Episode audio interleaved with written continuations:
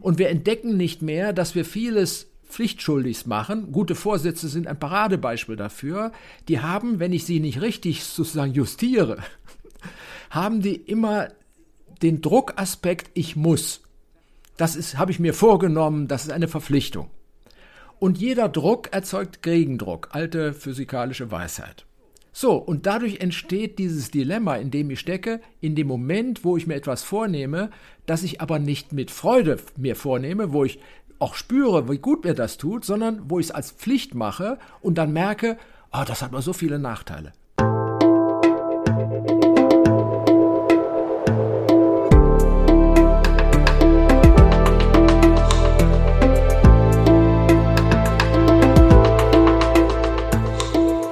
Willkommen bei dir, der Seven Mind Podcast mit Impulsen für ein gutes Leben.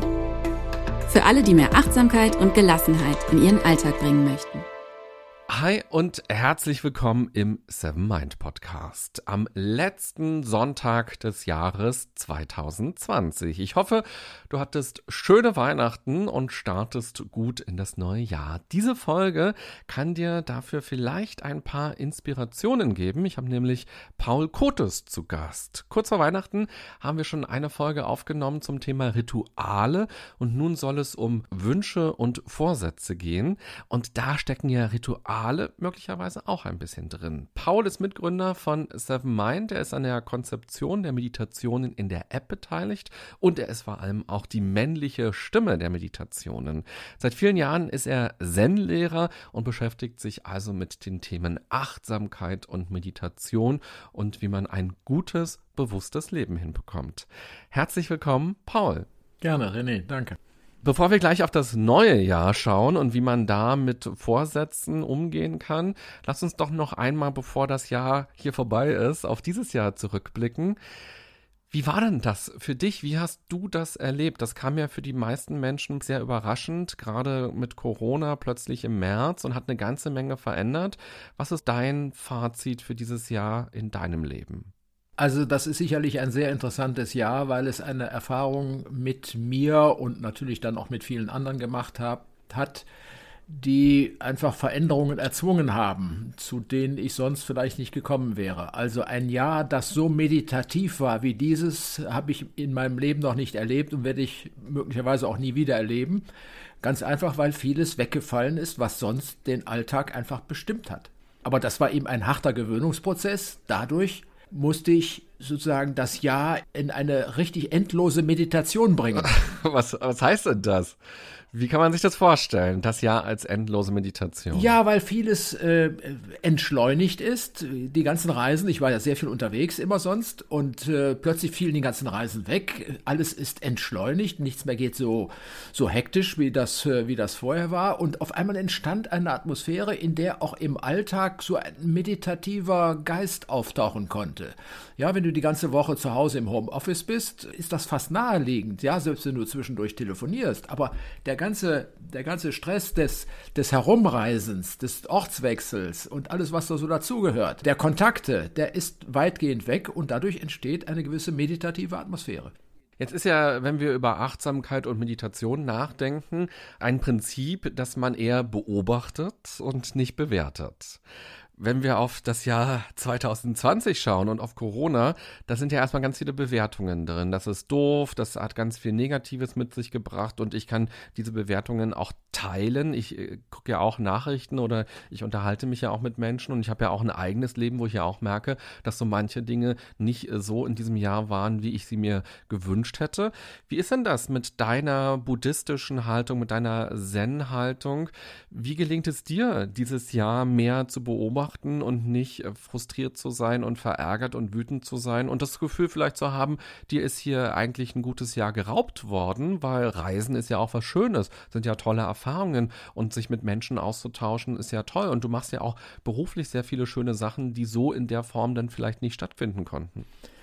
Ja, also wir sind da immer in dem Risiko, dass wir versuchen, äh, ohne Bewertung zu leben. Und ich behaupte mal, äh, egal was die guten alten Schriften sagen und was viele erleuchtete Personen dazu sagen, das ist schlichtweg unmöglich, weil das passiert sowieso automatisch. Ich werde es bewerten. Und wenn ich frustriert bin, ist das schon eine Bewertung, die heißt nämlich, so wie es ist, ist es, ich sag's mal freundlich, nicht gut. so, und das geschieht einfach so, ob wir wollen oder nicht. Entscheidender Unterschied ist, und das ist mir wichtig, ist, dass wir die Bewertungen, egal ob positiv oder negativ, dass wir sie nicht fixieren, sondern dass wir sehen, aha, ich empfinde das jetzt als unangenehm, das gefällt mir nicht, das ist schlecht, ich empfinde es so, es ist aber nicht final schlecht, sondern es ist eine Erfahrung, die ich in diesem Moment mache. Das gleiche gilt, wenn ich begeistert bin von etwas, wo ich sage, ganz toll, in dem Moment, wo ich mich darauf fixiere, bin ich blind. Ja, und wir haben gerade in diesem Jahr viele, im politischen Raum, viele Beispiele dafür gefunden, wie man blind werden kann, weil man einfach irgendetwas positiv sehen will. Mhm. Muss dann hinterher. Und zwar egal, was passiert, ich sehe es dann so. Und das ist der wichtige Punkt, dass wir mit Bewertungen umgehen lernen. Also nicht sagen, du darfst jetzt nicht mehr bewerten. Das ist chancenlos. Es sei denn, man ist völlig entrückt aus dem Leben, dann ist, spielt das keine Rolle mehr. Ja, aber solange du lebst, musst du bewerten. Das ist eine Überlebensstrategie. Aber wenn du bewertest, es offen zu halten, nicht zu sagen, der oder die ist ein Idiot, das kann ich so empfinden und das erstmal denken, aber nicht festlegen, sondern ich empfinde, dass ich das jetzt empfinde. Ja, verstehst du den Unterschied? Total. Aber was ist dann für dich der nächste Schritt? Also wenn wir vielleicht noch mal gucken, du hast dir eine tolle Reise überlegt und geplant und du wusstest schon letztes Jahr, du wirst im Mai da und da sein. So und plötzlich geht das nicht und dann denkst du erstmal ähm, nett formuliert Mist, ist ja doof. So. Und dann ist das sozusagen die Bewertung. Und was ist dann der zweite Schritt? Also wie kommst du dann davon weg, nicht dabei zu fixieren, nicht klebend zu bleiben, sondern dann vielleicht noch am besten irgendwie was Positives darin zu sehen oder eine Chance zu sehen? Oder brauchen wir das gar nicht so? Naja, das ist ja natürlich ein Prozess, ja. Wenn du das Beispiel zu Ende denkst, was du gerade geschildert hast, du hast dir also jetzt für Silvester eine tolle Reise vorgenommen äh, und hast gedacht, ich fahre da in die Karibik und sitze da in der Sonne und das ist jetzt alles weggefallen sollst du jetzt sagen, okay, ach, so schlimm ist das ja gar nicht und äh, ich denke mir jetzt was Positives, weil hier hat es ja auch seine Vorteile in meinem Heim. Das ist chancenlos. Also sozusagen den Schock, der damit verbunden ist, dass etwas, was ich mir vorgenommen habe oder wo ich drauf sehr mich drauf gefreut habe, dass das nicht möglich wird, den auch wirklich zu erleben und zuzulassen und ihn nicht versuchen, entweder zu verdrängen oder ihn positiv überzutünchen, sondern diese klare Sicht auf das, was da passiert und auch auf das Unangenehme, was mit damit verbunden ist. Das hilft enorm, dass dir irgendwann auch was Besseres einfällt. Dass dir auf einmal einfällt, ja, tatsächlich, hat vielleicht auch was. Mhm. Ja, ich spare ein paar tausend Euro. Ja, ist ein Aspekt. Ja, oder, oder ich kann zu Hause mit der Familie, wenn es denn möglich ist. Ja, also es, es sind da immer auch andere Aspekte drin und die muss ich mir dann nicht zwanghaft denken, sondern die werden sich dann zeigen, wenn ich in dieser Haltung der Offenheit bin. Das Schwierige ist ja, du hast es jetzt genannt als das Ja als Meditationseinheit, als nicht enden wollende Meditationseinheit. Und was du gerade beschrieben hast, dieses, okay, ich bin jetzt erstmal frustriert, verärgert, dass es so nicht stattfindet und dann gucke ich mal, was kann ich denn stattdessen machen?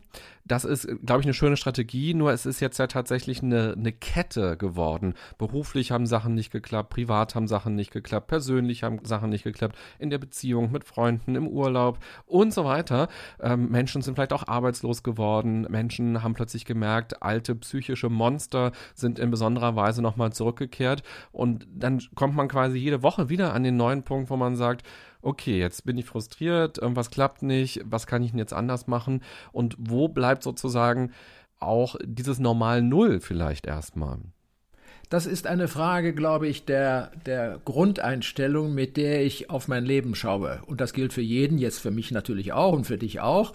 Und wir haben viele Gemeinsamkeiten, mit denen wir auf unser Leben schauen. Und wir machen gerade eine Untersuchung in der, in der Stiftung über die Frage, wie denken die Menschen über die Zukunft?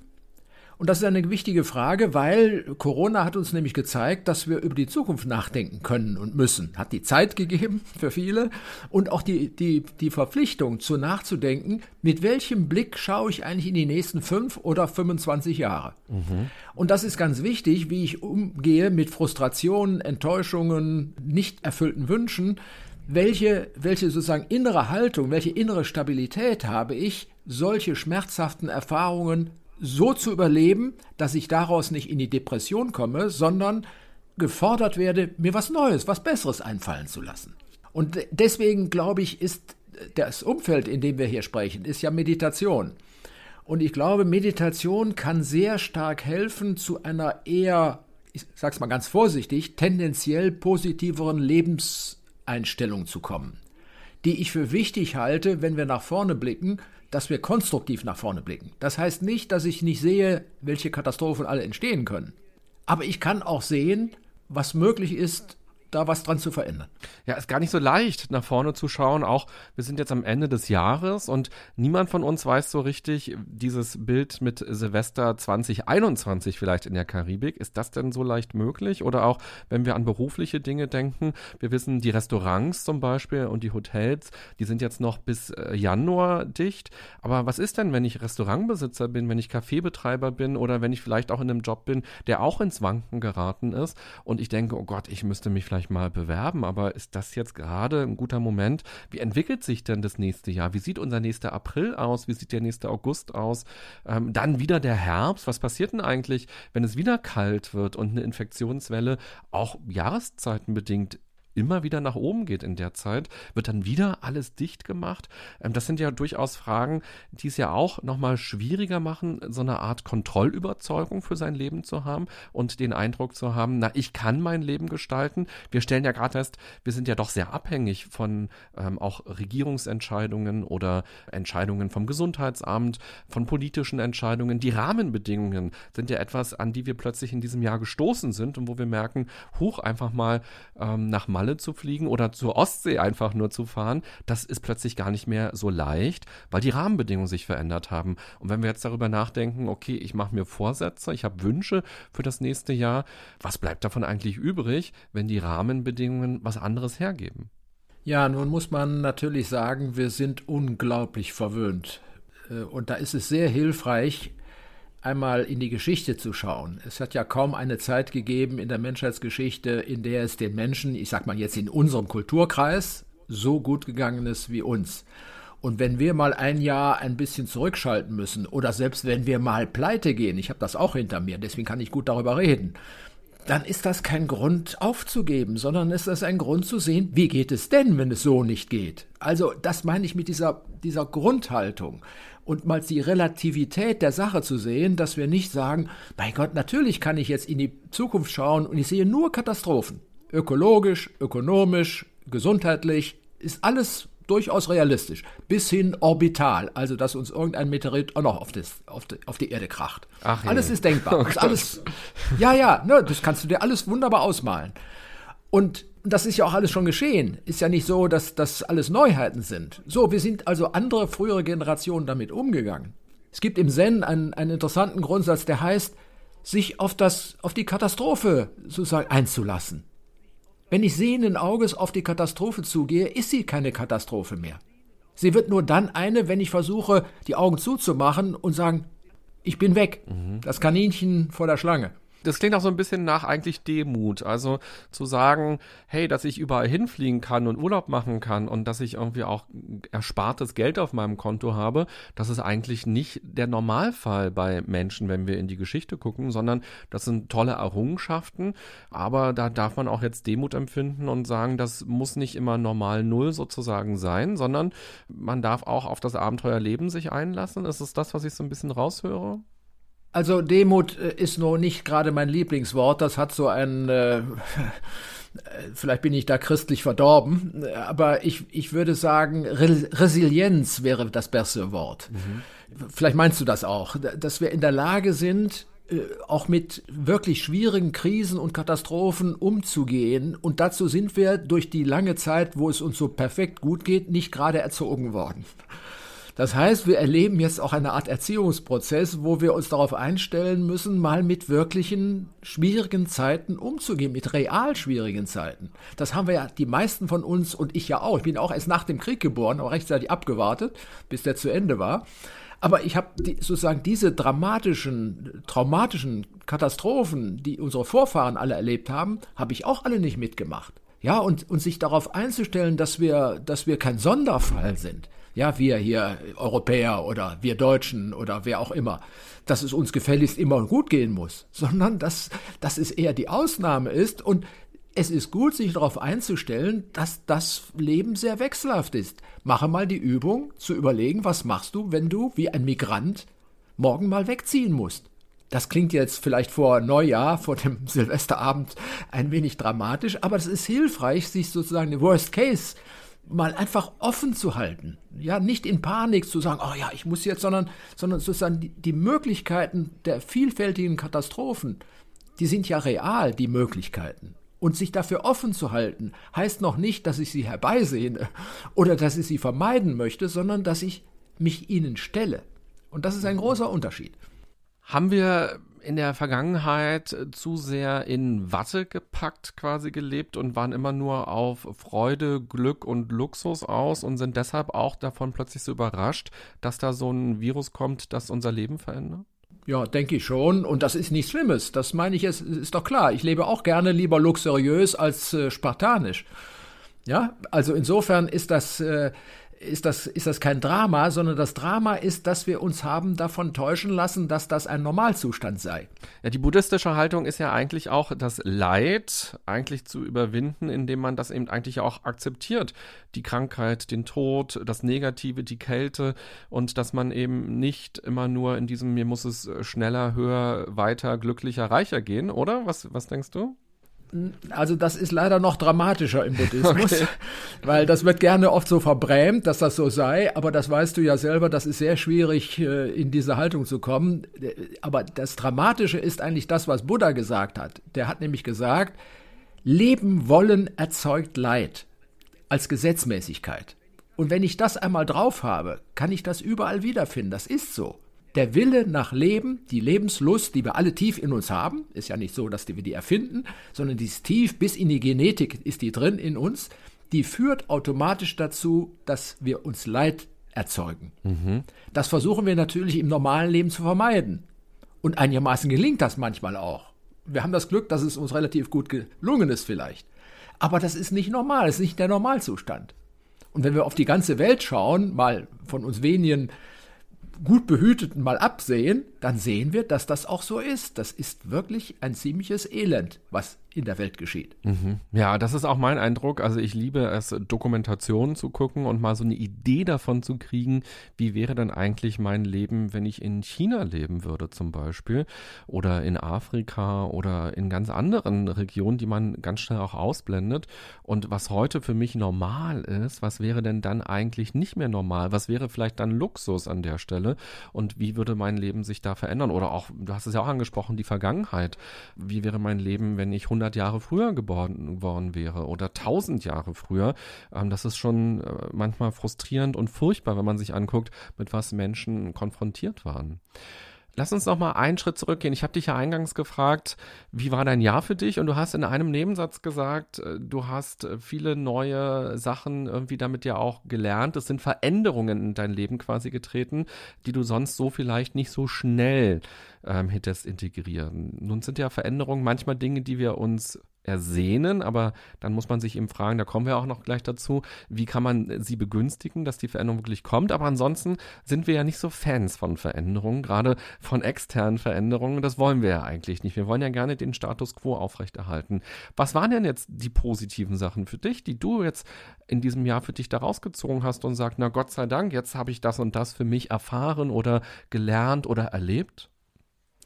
Naja, ich könnte jetzt eine ganze Liste von solchen Erfahrungen äh, aufstellen. Ich sag mal ein, ein konkretes Beispiel, was inzwischen auch schon wieder nicht mehr geht. In, in den Sommerzeiten habe ich die Zeit, die ich jetzt mehr hatte als früher, habe ich genutzt, um schwimmen zu gehen.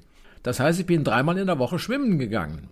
geht jetzt auch nicht mehr, muss ich mir wieder was Neues einfallen lassen. Aber das war sozusagen ein positiver Side-Effekt der damaligen äh, Zeit des Nicht-Reisens können. So, und jetzt mit dem Nichtschwimmen muss mir wieder was Neues einfallen lassen. Ich mache also Übungen zu Hause oder ich habe einen anderen Tagesrhythmus erfunden. Ja, also das, ich denke, das ist immer die Frage raus aus dem Opfergedanken. Ja, ich bin das Opfer eines einer Katastrophe, die die da über mich hergeht, was naheliegend ist. Ja, dann machen wir die Politik zum Schuldigen oder die die das Virchow Institut oder wen auch immer oder die die Universität in den USA, die uns diese bösen Zahlen liefert. Ja, wir haben sofort Schuldige und mit dem Schuldigen haben wir sofort die Opferrolle. Dass wir also eigentlich Unrecht was Schlechtes erleben. Ja, und das ist natürlich nicht besonders konstruktiv, weil ich dann äh, klebe und hänge in dieser Rolle, dass, dass jemand anders zuständig ist für meinen Seelenzustand. Ja, das ist ja auch ein ganz wichtiger Faktor für Resilienz, dass man eben die Opferhaltung ablegt und eben nicht andere dafür verantwortlich macht. Das ist auch gerade mein Eindruck in der Gesellschaft, dass der Ton sich auch sehr verschärft auf allen möglichen Seiten. Entweder ist man ein Schlafschaf oder man ist ein Verschwörungstheoretiker. Und das eigentlich, da habe ich auch viel drüber nachgedacht, wie resilient ist eigentlich unsere Gesellschaft? Wie sehr halten wir eigentlich aus, dass wir nicht alle die gleiche Meinung haben und dass wir miteinander ins Gespräch kommen und zuhören? Hören und auch erstmal verstehen, was sieht der andere, was denkt der andere, was sind die Bedürfnisse von dem anderen. Ähm, das finde ich auch nochmal ein ganz spannendes Thema. Und bei mir ganz persönlich ist es so, dass ich auch sagen würde, ich habe in dem Jahr wahnsinnig viel gelernt. Also auch Zeit alleine zu verbringen, das fand ich auch nochmal sehr spannend. Ähm, auch nochmal, welche Rolle oder welches Gewicht haben soziale Kontakte für mich? Wie melde ich mich? Bei wem melde ich mich? Wie versuchen wir die Zeit auch gut zu gestalten? Bei mir sind Jobs erstmal auch weggebrochen, aber sie haben sich sehr schnell verändert. Also ich bin eigentlich in dieser luxuriösen Situation, dass ich keine negativen ähm, langfristigen Folgen habe, sondern bei mir sind dann aus vielen Workshops, die nicht mehr möglich waren, waren dann Anfragen für Online-Workshops geworden. Und das fand ich tatsächlich spannend, weil ich habe mich jahrelang gewehrt gegen Online-Workshops und jeder, der mir eine E-Mail geschrieben hat und gesagt hat, willst du einen Online-Workshop machen, habe ich gesagt, nee, finde ich doof, äh, das geht nicht. Weil meine größte Befürchtung war immer, ich kann keinen Kontakt zu den Teilnehmern herstellen über den Bildschirm, wenn man sich nur sieht. Als ich den ersten ähm, Achtsamkeits-Stress-Workshop gemacht habe, fand ich das so toll für mich, weil ich gemerkt habe, wow, doch, ich habe eine Beziehung zu den Teilnehmern, ich habe einen Kontakt zu den Teilnehmern. Es ist nochmal was anderes, als im Workshop-Raum zu sitzen. Und das will ich auf jeden Fall auch wieder erleben. Aber es geht auch. Es ist eine andere Erfahrung. Und vor allem, ich habe gemerkt, die Leute hatten ein Bedürfnis, auch gerade in der Zeit über Stress und Achtsamkeit zu sprechen und dass ihnen das in dem Moment geholfen hat. Und das hat mich dann auch wieder zufrieden gemacht. Das war dann trotzdem komisch. Dann ist der Workshop vorbei, dann stehe ich auf und gehe in meine Küche und bin da in einer Minute. Das ist nochmal irgendwie ein anderes Gefühl, als in einem Raum zu sitzen und den Tag auch anders nochmal gemeinsam auszuklingen.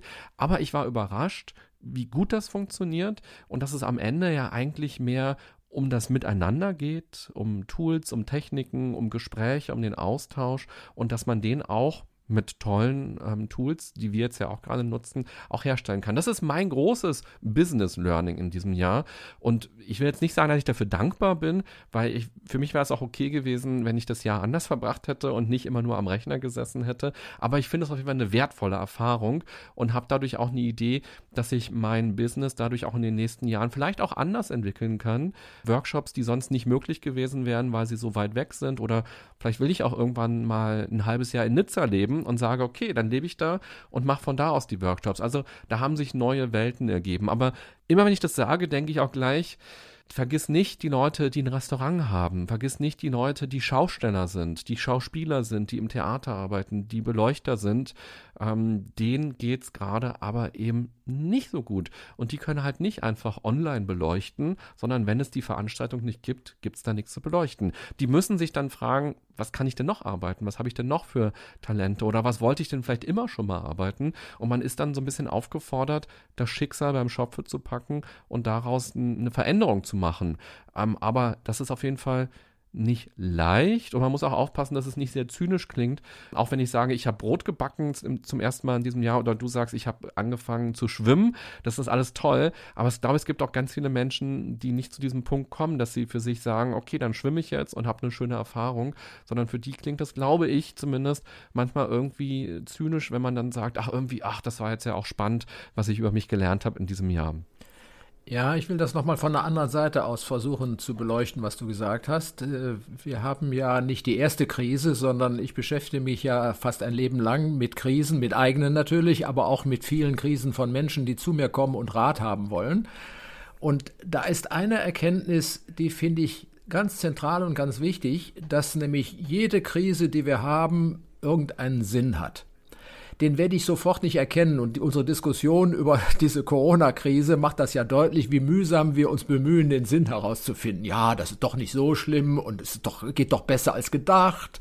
Naja, wir versuchen uns da so nett zu arrangieren. Aber es gibt ja richtige dramatische Krisen, wenn jemand seinen, seinen Job wirklich endgültig verloren hat. Also auch das, was du angesprochen hast.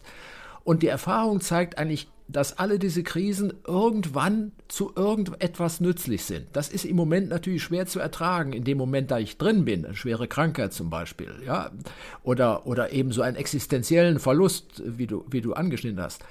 Aber zu erfahren, und da braucht es einfach die Zeiterfahrung, damit sind wir wieder dann bei Neujahr oder Silvester, zu erfahren, dass das im Leben ständig passiert, dass wir Krisen erleben, die aber nur dann sinnvoll sind, wenn ich da irgendwas draus gelernt habe, wenn ich da irgendwas draus mache. Und das passiert mit Sicherheit. Irgendwas, weil die Krise ist ja der Zwang, der Druck, etwas zu verändern. Das mache ich ja nicht freiwillig, sondern die Krise zwingt mich zur Veränderung. So, und wenn ich diese Veränderung überstanden habe, werde ich sehen, ja, das hat auch ihre Vorteile, das hat, ihren, das hat seinen Sinn gehabt, diese Krise. Das ist manchmal schwer und bitter zu ertragen, erstmal. Und deswegen brauchen wir die Zeit um den Abstand zu haben, zu sehen, was ist da drin in diesem Problem. Also auch vielleicht einen Sinn geben, das finde ich immer auch ein ganz schönes Bild. Also für mich auch. Na, ich glaube eher, Entschuldigung, wenn ich da gleich einhake, weil, weil ich das gerade vermeiden möchte, weil wir dazu neigen, dann so, so, na ja, gut, ist ja auch für irgendwas gut. Das hat so, ein, so einen resignativen Sinngebung. Sondern es geht eigentlich darum, zu warten, bis ich die Erfahrung mache, dass es einen Sinn hat. Den ich gar nicht geben muss, sondern der zeigt sich mir. Ja, ganz konkret gibt es viele Beispiele von Führungskräften, die ich betreut habe, die, die durch schwere Krisen gegangen sind und dann nach zwei Jahren wiederkommen und sagen, gut, dass mir das damals passiert ist, das hat mir sehr geholfen. Da sind die natürlich nicht intellektuell drauf gekommen, sondern sind durch diesen Prozess dazu gekommen. Ja, was ich mit Sinn geben meine, ist, glaube ich, auch nochmal was anderes, weil wenn man sagt, etwas hat einen Sinn, dann klingt das so, als wäre in der Krise der Sinn schon eingebaut. Aber ich glaube, die Krise kann halt dann Sinn machen, wenn man das eben für sich irgendwie nochmal reflektiert und verarbeitet. Da sind wir eigentlich auch bei der Resilienz. Also es gibt Menschen, die erleben genau die gleiche Krise und einige zerbrechen daran und ähm, kommen eben nicht zu Lösungen oder können nach zwei Jahren eben nicht sagen, aha, interessant, dass das passiert ist, jetzt stehe ich an dem und dem Punkt. Und dann gibt es eben die anderen Menschen, die machen genau das. Also ein und die gleiche Krise, zum Beispiel eine Insolvenz oder äh, die Pleiteerfahrung, Jobverlust, was auch immer, Beziehungsende, Krankheit, macht ja was völlig Verschiedenes mit den Menschen. Und ich glaube, die Menschen, die am Ende für sich sagen, ich habe mich damit auseinandergesetzt, ich habe darüber reflektiert und mein Sinn, den ich darin sehe, dem ich vielleicht auch diese Krise gebe und oder widme, gibt mir die Kraft, um zu sagen, das habe ich gelernt, das habe ich verstanden, so habe ich mich jetzt weiterentwickelt als Mensch und so komme ich weiter. Aber ich glaube erstmal die Krankheit an sich die ist erstmal sinnlos oder die Pleite, die ist eigentlich erstmal sinnlos, sondern dann muss man daran quasi arbeiten, um da irgendwie einen Sinn draus zu formen. Naja, das ist jetzt eine Frage, die ist wirklich interessant. Ist, äh, ist eine Krise wirklich zunächst einmal sinnlos? Ja, das ist ja eine grundlegende Frage. Also die Krise hat ja, wenn du mal das mit großem Abstand betrachtest, immer eine Aufgabe nämlich Veränderung herbeizuführen. Das ist, der, das ist die Aufgabe von Krisen. Ob ich das will oder nicht, ist nicht die Frage, ja, sondern im Gegenteil, die Krise signalisiert, du bist betroffen. So, also hat sie sozusagen inhärent ihren Sinn, auch wenn ich den im Moment nur schwer einsehen kann und darunter leide und da mich, mich also darüber ärgere im, im harmlosesten Fall, wenn es keine dramatische Krise ist. Ja, aber an sich, in sich gesehen, wenn man das spirituell betrachtet, hat die Krise ihre Aufgabe. Und die Aufgabe heißt Veränderung. Was würdest du denn den Zuhörern und Zuhörern empfehlen, wie man dieser Aufgabe ganz konkret, ganz individuell ein bisschen auf die Schliche kommen kann? Wie kann man diese Reflexion anschieben und zum Sinn ja, kommen? Das ist sicherlich hier in diesem Zusammenhang eine rhetorische Frage, weil Meditation bei diesem Prozess eine zentrale Rolle spielt, nämlich in der Krise zu erfahren, dass es da einen etwas größeren Gesamtzusammenhang gibt den ich im Detail im Alltag nicht so schnell entdecken kann. Ja, wenn mir jemand mit dem Auto über die Füße fährt, ist das eine sehr unangenehme Krise und die macht zunächst auch keinen Sinn. Ja, aber es passiert. Und allein durch die Tatsache, dass es passiert, bei dem Beispiel jetzt, ja, ist ja nicht real, hat es eine Aufgabe, nämlich es so will irgendetwas von mir. Ich sehe das im Moment noch nicht. Ich kann das nicht erkennen sofort spontan wie es ja vielen geht mit einer, einer Beziehungskrise oder, oder Krankheitskrisen, ja, oder jetzt eben diese Corona-Krise. Das ist schwer zu auszuhalten, zu sehen, das muss zu irgendetwas gut sein. Und das wirst du nur erfahren, wenn du hinreichend Abstand hast, dass du die Möglichkeit, dass es so zu irgendetwas sinnvoll ist, auch überhaupt realisieren kannst. Ja, aber dann lass uns da nochmal genau reingucken, weil diese Beziehungskrise, da würde ich sofort zu dir sagen, ja klar, die hat einen Sinn, die fordert mich dazu auf, nochmal zu gucken, wer sind wir denn als Paar zum Beispiel. Aber wenn mir ein Auto über die Füße fährt und vielleicht meine Beine bricht, ähm, was ist denn da der Sinn von? Wo ist dann der Unterschied? Beides habe ich mir nicht so vorgestellt, beides habe ich nicht gerne gewollt, beides hat sich ergeben. Ja, das genau, aber die Beziehungskrise weist mich auf Probleme hin, die wir vielleicht auch bearbeiten können, wodurch die Beziehung eine neue Form oder Ebene bekommt und das Leben dadurch bereichert. Aber wenn mir die Beine am Ende amputiert werden, wo ist da das, das, das Gute daran? Ja, das ist die große Frage. Es ist passiert. Und es ist passiert und ich bin in der Aufgabe, damit irgendetwas zu machen. Und genau das passiert mit vielen oder geschieht vielen Menschen, die in einer solchen auch konkreten Krise, wie du geschrieben hast, durch Lähmung oder ähnliches hindurchgehen und sich damit arrangieren müssen, dass es für sie eine, eine Lebensaufgabe ist. Ja, dass, dass wir nicht, da, da sind wir wieder bei dem Thema Opfer, dass wir nicht da reinkommen, aha, dieser dumme Autofahrer, ja, der mich da schwer verletzt hat. Klar, spielt das mit einer Rolle, aber wenn ich es dabei belasse, ist ist keine Heilung möglich. Mhm. Ja, und Krisen sind eben der Versuch, etwas zu heilen. Da ist, Krise heißt, da ist irgendwas kaputt. Egal was jetzt. Also, wie kriege ich da eine Heilung hinein? Oder wie kann Heilung geschehen, um es nochmal besser vielleicht zu formulieren? Mhm. Okay, dann lass uns gerne direkt auf das Jahr 2021 schauen. Nun haben viele Menschen Vorsätze oder Ideen, wie könnte das nächste Jahr sein, beruflich, privat, zwischenmenschlich, ganz persönlich auch für die eigene Entwicklung. Bist du ein Fan davon, sich Vorsätze für das neue Jahr zu machen und dann daran irgendwie auch zu arbeiten? Oder sagst du, hör auf mit dem Quatsch, das bringt doch eh nichts? Ich habe ja nun sehr viele Seminare gemacht, wo die Menschen dann hinterher rausgehen und sagen, wow, das ist toll und ich möchte jetzt auch jeden Tag meditieren. Ja, so ein Vorsatz. Den kann man sich auch am 1. Januar nehmen, aber viele machen das direkt nach dem Seminar. Und die Erfahrung zeigt, ja, sehr viele machen das dann auch, weil sie so begeistert sind von der Erfahrung, setzen sich dann jeden Morgen hin, meditieren 10, 20, 30 Minuten oder länger. Und das geht zwei, drei Wochen gut. Erfahrungsgemäß. Nicht viel länger dann sagen die, na ja, also ob das so wirklich, ich habe jetzt doch wichtige Sachen zu tun, ich mache es morgen weiter, ich mache jetzt nur zweimal die Woche und dann nur einmal die Woche und dann gar nicht mehr. Und dann kommen sie nach einem Jahr oder zwei Jahren wieder ins Seminar und sagen, ja, ich bin da richtig rausgeraten. Ich brauche wieder ein Seminar, um wieder reinzukommen. Warum ist das so? Ja, was unterscheidet die Menschen, die das durchziehen, für die das zu einem Ritual quasi wird, zu einer Gewohnheit wird, von den Menschen, die nach einer gewissen Zeit aufhören? Was ist deine Erfahrung? Das eine ist, ich freue mich darauf und das andere ist, ich mache es als Pflicht. Mhm. Und wir entdecken nicht mehr, dass wir vieles pflichtschuldig machen. Gute Vorsätze sind ein Paradebeispiel dafür. Die haben, wenn ich sie nicht richtig sozusagen justiere, haben die immer den Druckaspekt, ich muss. Das ist, habe ich mir vorgenommen, das ist eine Verpflichtung. Und jeder Druck erzeugt Gegendruck, alte physikalische Weisheit. So, und dadurch entsteht dieses Dilemma, in dem ich stecke, in dem Moment, wo ich mir etwas vornehme, das ich aber nicht mit Freude mir vornehme, wo ich auch spüre, wie gut mir das tut, sondern wo ich es als Pflicht mache und dann merke, oh, das hat aber so viele Nachteile. Das Sitzen da jeden Morgen ist so lästig und muss ich früher aufstehen und die Kinder sind wach und, und mein Job und ich habe tausend Gründe, wenn ich es als Pflicht mache, zu sagen, es ist nicht gut, passt nicht. Mhm. Wenn ich es aber gerne mache, habe ich tausend Gründe zu sagen, ich kriege das irgendwie hin. Und wie kommen wir leichter vom Wollen, nee, wie kommen wir leichter vom Müssen ins Wollen?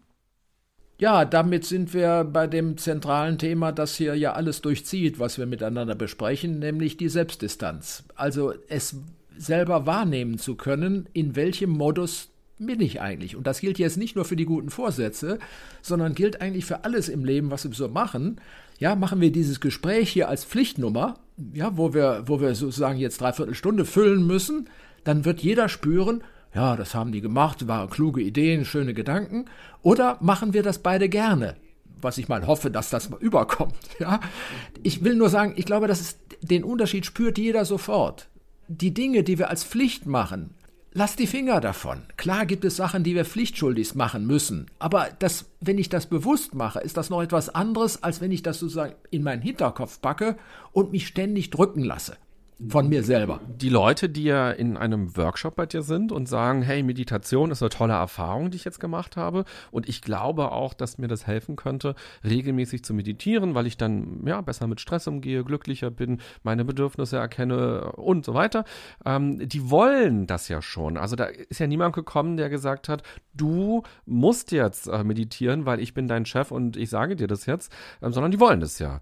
Und trotzdem ist es ja so bei vielen Dingen, die wir wollen, du wackelst mit dem Kopf, sehe ich. Ähm, die wollen es nicht so richtig, denkst du?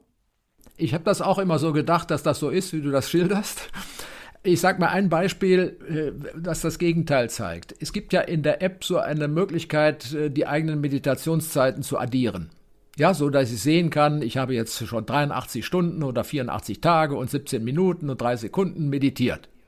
Und das und das. Also irgendeine Statistik, irgendein ein Leistungsbeweis wie im Fitnessstudio wenn diese Applikation in der App gestört ist aus technischen Gründen, dann wirst du einen Shitstorm ohnegleichen in den Netzwerken sehen, dass es meine ganze aufgesammelten, gespeicherten Meditationserfahrungen einfach gelöscht hat. Das ist unverschämt. Das ganze System ist eine einzige Schweinerei. Was da passiert, weil die Menschen eben nicht nur aus Freude meditiert haben, sondern im Leistungssinne. Sie haben endlich was erreicht und können das hinterher belegen und sagen, ich habe 84 Stunden meditiert, 84 Tage oder noch länger. Und das zeigt den Unterschied. Und das wahrnehmen zu können, diesen Unterschied, der liegt in mir, der liegt nicht im System. Das System ist eine Spielerei. Ja, es kommt nicht darauf an, ob ich 87 Tage meditiere. Es kommt darauf an, sozusagen, in welcher Qualität ich da zu einer Erfahrung kommen kann. Mhm. Also so ein bisschen extrinsische, intrinsische Motivation, was ich da so raushöre. Das eine ist dieses Gefühl, dieses, es entsteht aus mir heraus und das andere ist so ein bisschen, ach, das ist ja cool, guck mal, jetzt habe ich schon 100 Meditation, äh, 100 Stunden Meditation gemacht. Ähm, toll, das ist ja wie so ein kleiner Orden auch, dann kann man ja stolz irgendwie auf genau. sich sein. Aber du würdest sagen, schau eher darauf, auf das Gefühl, das unmittelbare Gefühl eigentlich. Ja, das eine ist die Leistungsmotivation und das andere ist die, ist die Freude-Meditation, äh, äh Motivation. Freude, Meditation ist auch gut. Also die, die, die Freude als Motivation äh, geht gerne unter, weil wir vieles zur Pflicht ernennen oder zum Leistungsspiel machen. Ja, und, äh, und, und sich das immer wieder bewusst machen. Wie viel am Tag an Dingen tue ich eigentlich aus Freude, weil ich es gerne tue? Oder kann ich mir auch leisten, Dinge zu lassen, die ich nicht gerne tue? Und da behaupte ich mal, eine Meditation, die ich nicht gerne tue, lasse ich lieber. Wobei ja gerade auch der Zen-Buddhismus doch sagt, hey, es geht doch hier nicht um Freude und Fun und wenn es Sitzen wehtut, ähm, dann ist das Teil von der ganzen Sache. Und wenn du nur meditierst, ähm, damit du irgendwie glücklich bist. Das habe ich lange Jahre auch gedacht. Was denkst du heute? Ich glaube, das ist eine fatale Verdrehung, die auch in der Tradition erklärbar ist, äh, dass äh, dass Meditation eben zu einer Art Leistung oder auch Unterdrückung wird. Ja, dass wir also unsere Gefühle, unsere Bedürfnisse, unsere Wünsche unterdrücken, sondern im Gegenteil. Meditation ist der Versuch, nach meiner Einschätzung, nach meiner Vorstellung, einen Ausgleich zu finden zwischen diesen beiden Polen, nämlich dem, was ich als Pflicht tue und dem, was ich gerne tue. Und das heißt, diesen Ausgleich kriege ich am besten dadurch hin, dass ich lerne, nichts zu tun Dann kann ich nämlich überhaupt erstmal erfahren, wie gut das ist, wie hilfreich das ist. Weil normalerweise kriegen wir in der Erziehung ja nur mitgeteilt, du musst irgendwas tun, egal fast was, damit das alles nützlich für dich ist. Ja, du kriegst also ständig diesen Leistungsaspekt, kriegst du sozusagen programmiert. Natürlich gibt es Dinge, die ich machen muss. Ja, die, die, wenn ich Schnürriemen am Schuh zubinde, ist das eine Pflicht, weil sonst kann ich nicht gehen oder nicht so gut gehen. Ich kann es aber auch lassen. Ja, wenn ich will. Sozusagen, aber zu sehen, ich mache das freiwillig und sozusagen diesen Shift im Mind hinzubekommen, dass ich möglichst viele Dinge freiwillig mache, die ich mache. Und die Dinge, die ich machen muss, mir sorgfältig überlege, ob ich sie mache. Das bringt einen entscheidenden Unterschied. Und damit sind wir wieder bei den guten Vorsätzen. Wenn ich einen guten Vorsatz habe, der dann so zu einer Zwangsjacke wird, ist der nicht so viel wert. Mhm.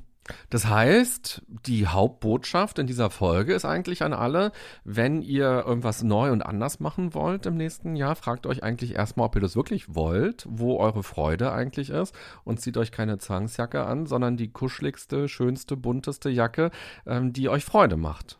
Ja, und dahinter steht das große Thema, äh, das, das ja auch verdrängt wird gerne, nämlich wie frei bin ich eigentlich? Ich als Person, als Individuum wie frei bin ich eigentlich? Und damit sind wir bei dem Thema Gewohnheiten, bei dem Thema gute Vorsätze, bei dem Thema Aufgaben, meine eigene äh, psychische Konstruktion.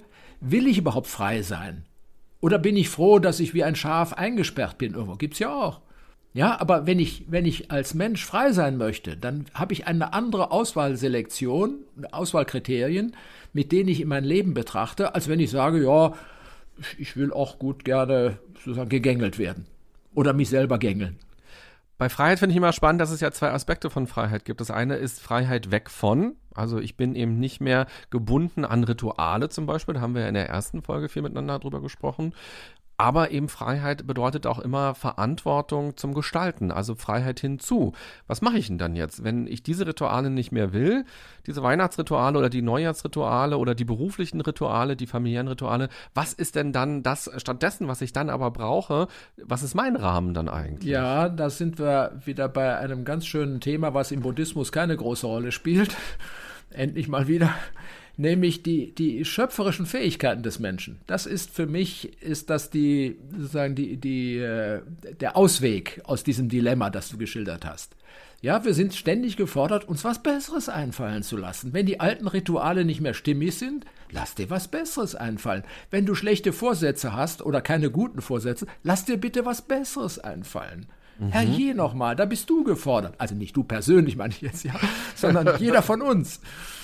Und wenn wir auf dein Beispiel kommen mit den Workshop-Teilnehmern von dir, die dann nach zwei, drei Wochen oder Monaten feststellen, irgendwie ist Meditation nicht zu einem neuen Ritual, nicht zu einer Gewohnheit von mir geworden, dann würdest du eigentlich an der Stelle sagen, nee, du brauchst jetzt nicht noch einen zweiten, dritten Workshop, sondern dann ist es nicht das, was du in deinem Leben irgendwie einbauen kannst, weil die Freude dir irgendwie fehlt. Oder was würdest du dann antworten? Oder du lässt dir gefälligst was einfallen, wie du es hinbekommst, dass dir das Freude macht.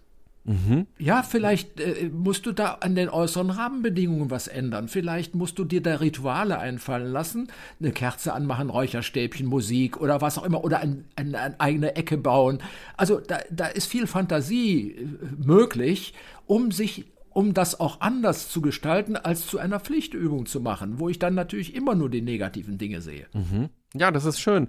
Also mach es dir quasi schön, mach es für dich passend, so dass es sich irgendwie auch gut anfühlt wenn wir jetzt quasi nicht gerade miteinander sprechen würden, wo das Thema Meditation so naheliegend ist und wir gucken vielleicht äh, in die Zeitungen, wenn es um äh, neue Vorsätze geht, dann wird ja häufig das Thema mehr Sport machen oder abnehmen. Das sind ja so die ganz typischen Vorsätze, wenn man so eine Straßenumfrage macht.